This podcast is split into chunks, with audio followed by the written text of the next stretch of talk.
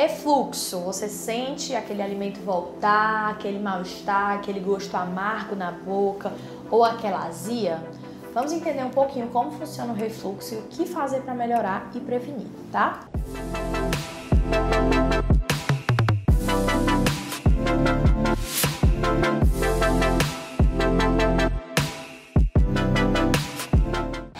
Refluxo gastroesofágico é uma doença que leva a refluir o conteúdo do estômago para o esôfago. Então, para vocês entenderem, na anatomia, a gente tem aqui o nosso esôfago, que é um cano, como se fosse um cano, e depois no final desse cano a gente tem um estômago, que é como se fosse um balão. Entre o esôfago e o estômago existe uma portinha que se chama esfíncter esofagiano inferior, tá? Qual o normal? A gente comer, essa portinha abre o alimento passa, essa portinha fecha. Enquanto a gente está no processo de digestão, essa portinha mantém-se fechada. Esse é o normal. Pessoas que têm refluxo gastroesofágico, por algum problema, essa portinha não fica completamente fechada ou ela até abre, permitindo que aquele conteúdo ali no estômago reflua para o esôfago. E qual o problema de tudo isso, tá? O estômago da gente, ele é rico em HCl, que é o ácido clorídrico tá? Que é o ácido principal para digerir os nossos alimentos. O ácido clorídrico, ele inclusive estimula a produção de algumas enzimas digestivas. Ele avisa para o pâncreas, avisa para o fígado, avisa a vesícula, para que todas as enzimas possam ser liberadas para digerir esse bolo alimentar, tanto a nível de estômago como a nível de intestino, certo? Esse ácido clorídrico, além dessas funções de digestão e estímulo de produção de outras enzimas, ele também tem diversos papéis. Um dos papéis desse ácido clorídrico é proteger a nossa mucosa do estômago contra os invasores, então contra as bactérias externas, já que a gente come e os alimentos vêm de fora, podem estar contaminados, essa barreira de ácido clorídrico ela age como uma forma de proteção, tá? Proteção da mucosa. Outra função desse ácido clorídrico é a absorção de ferro e vitamina B12, tá? Então ele estimula o fator intrínseco que vai estimular a absorção desses nutrientes. Então vocês podem ver que o ácido clorídrico ele tem importante papel e função no nosso estômago: digestão, produção de enzimas digestivas, absorção de vitaminas e minerais, proteção da nossa mucosa, certo? O que acontece é que o ácido clorídrico ele foi feito para estar ali no estômago em altas concentrações, que é quando você tem um pH baixo, de muita acidez no estômago. O esôfago não foi feito para ter esse pH tão baixo quanto do estômago. Então, o problema do refluxo não é você possuir uma quantidade de ácido clorídrico no estômago. O problema é esse ácido clorídrico, esse conteúdo ácido, esse pH bem mais baixo ir para o seu esôfago, que é quando ele vai provocar os sintomas de queimação, tá? Aquela sensação de refluxo, aquela, aquele fogo subindo que muita gente sente, aquela dor retroesternal, que é uma dor nessa localização, que tem pessoas que confundem até com problema no coração. Então, esse refluxo, o problema é o ácido estar no esôfago e não existir ácido no estômago. Então, o problema é a portinha que deixou esse ácido refluir, tá? Existem acometimentos anatômicos, então a posição às vezes em determinadas pessoas desse esfíncter pode prejudicar esse fechamento. E existem os fatores não anatômicos, que são os fatores comportamentais, que são muito do estilo de vida que a gente leva. Álcool, fumo, alimentação ruim, excesso de consumo de é, alimentos que fermentam, líquidos durante a refeição. A gente vai falar um pouquinho sobre isso. Quais são os, os mais comuns fatores comportamentais? Um deles que piora bastante essa questão do esfíncter não fechar é a ingesta de álcool e o fumo, tá? Então, o cigarro, a toxina do cigarro, atrapalha muito o bom funcionamento do esfíncter esofagiano inferior. Outro é, alimento que também pode piorar são os alimentos que fermentam bastante. Então, por exemplo, aqueles alimentos que produzem muitos gases leites e derivados, as leguminosas, que são quais? Feijão, ervilha, grão de bico, lentilha, todos esses alimentos eles fermentam um pouco mais. Por fermentarem, eles produzem mais gases lá no estômago, aumentando essa pressão no esfíncter esofagiano inferior, que pode fazer com que ele abra na hora que não é para abrir e deixe refluir o conteúdo estomacal, tá? Outra causa bem comum de refluxo também é o uso de algumas medicações que vão danificar a produção de ácido clorídrico no estômago, tá? Então, alguns produtos, algumas medicações que são mais tóxicas, que são mais inflamatórias ali para a parede do estômago também podem facilitar esse refluxo. O café é um outro, uma bebida também que prejudica, porque o café ele faz um relaxamento do esfíncter esofagiano. Ele relaxa o esfíncter fazendo com que ele abra, também podendo provocar o refluxo, certo? Então existem algumas medidas que a gente pode tomar. Um, outras delas, além de evitar esses alimentos que podem piorar o refluxo ou, ou gerar um refluxo, é evitar líquidos durante a refeição, porque o líquido vai fazer uma distensão maior da parede do estômago, fazendo com que o esfíncter possa acabar abrindo pela distensão completa, tá? Então, o líquido durante a refeição não é uma boa opção, pelo menos aí 30 minutos depois da refeição para ingerir uma pouca quantidade de líquido, certo?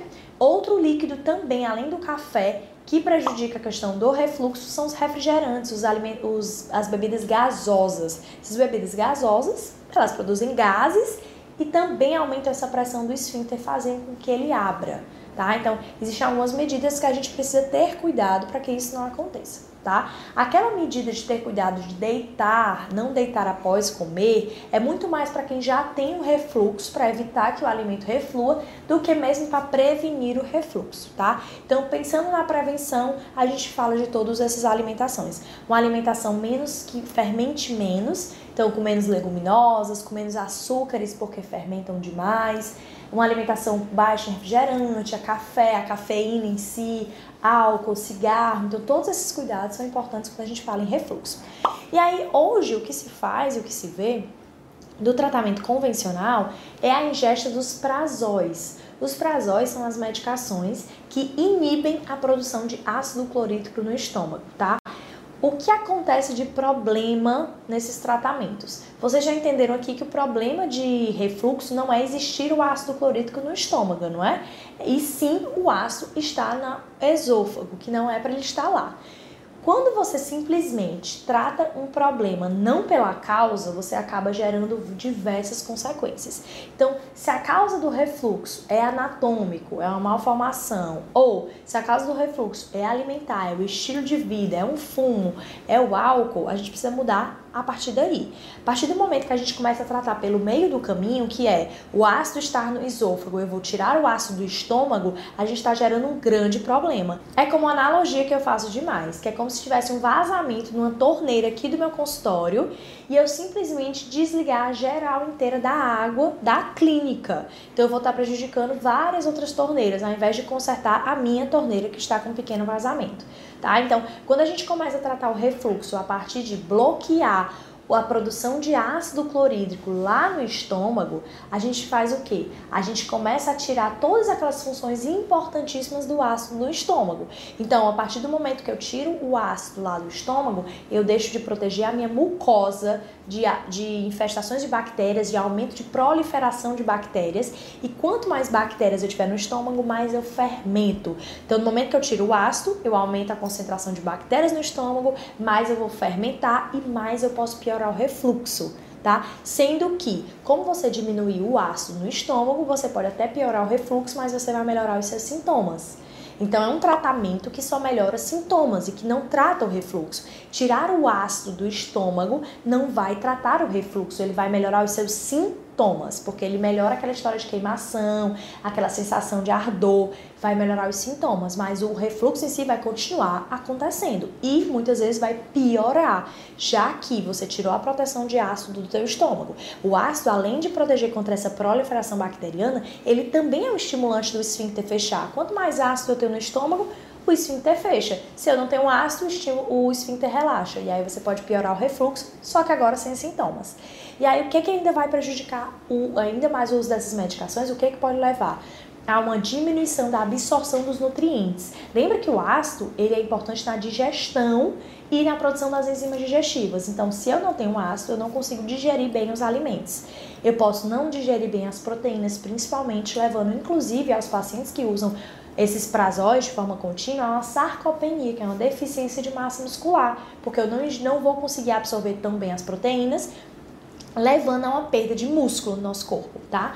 Além disso, se eu não produzo o ácido clorídrico, não, não digiro bem e ainda não produzo essas enzimas digestivas, o meu processo de digestão vai ficar ruim, vai ser um processo de digestão lentificado, eu não vou conseguir absorver de forma eficaz as vitaminas e minerais, como eu falei aqui para vocês, ferro e vitamina B12 que são importantíssimos e são absorvidos pelo ácido clorídrico. Você pode ter uma anemia por deficiência desses dois é, micronutrientes, como a ferro e a vitamina B12. Você não ativando as enzimas digestivas, o processo de digestão, bolo fecal pode ficar alterado e você começar a ter uma constipação intestinal.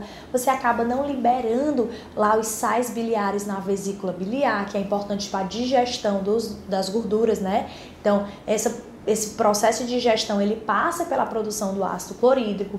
Além de tudo isso, que você não tem mais a, a, barreira de proteção da mucosa, você não absorve mais tão bem as proteínas, não absorve mais as vitaminas, os minerais, tudo isso pode contribuir para uma alteração das funções reais do teu trato gastrointestinal. Então você começa a perder saúde, tá? Tem muita gente que se queixa de déficit de memória com o uso de prazol, porque a memória começa, ó, a cair por conta de uma deficiência de ferro e vitamina B12.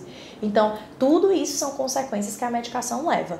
E aí a medicação não está tratando a causa, ela não tratou o refluxo, ela só melhorou os seus sintomas. Ou seja, no momento que você para a medicação, você volta com os sintomas e não tratou a causa do problema. Então, lembrar que é muito mais inteligente a gente sempre ir pela base do problema do que pela consequência do problema. Então, o problema não é o o ácido no estômago, não é? O problema é o ácido no esôfago, que foi porque o esfíncter relaxou. Então a gente tem que tratar o esfíncter que relaxou, né? Então, fazer medidas comportamentais para que esse esfíncter relaxe quanto menos, então que ele realmente funcione de forma fisiológica e não simplesmente tirando o ácido lá do estômago, que é importantíssimo para tantas funções do nosso corpo, tá? E ainda se fala muito da relação dessa deficiência de ácido no estômago com aumento de incidência de alguns tipos de câncer estomacais. Então tem que ter mais cuidado cuidado ainda, porque é fisiológico que teu estômago tenha ácido. Se você tira o ácido do teu estômago, você está indo contra a fisiologia.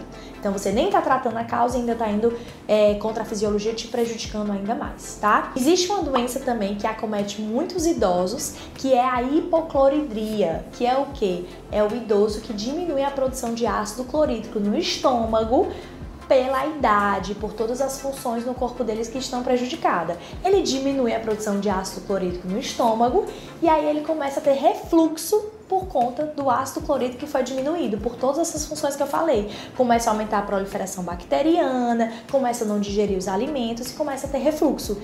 E aí o idoso começa a ser tratado com prazol, que bloqueia ainda mais a produção de ácido, nesse paciente que já tem uma diminuição de ácido. Então você piora ainda mais um problema tá? Então, é, tem que saber identificar a causa realmente do refluxo, para quem você deve tratar, investigar a infecção por H. pylori, que é algo bem comum que tem, que só é, dá para identificar através do, da endoscopia, né, o mais comum. Então, tem que identificar se tem a infecção pela bactéria, que também é muito responsável, é um agente responsável pelo refluxo, tá? Sempre tratar a causa do problema. Se a gente for baseado em tratar a causa do problema, a chance da gente acertar é muito maior e a chance da gente ter os efeitos adversos, os efeitos colaterais e os prejuízos são bem menores, tá? Então eu espero que eu tenha ajudado vocês. Compartilhe com quem tem refluxo, com quem às vezes está tomando aí prazol há muitos anos, tá?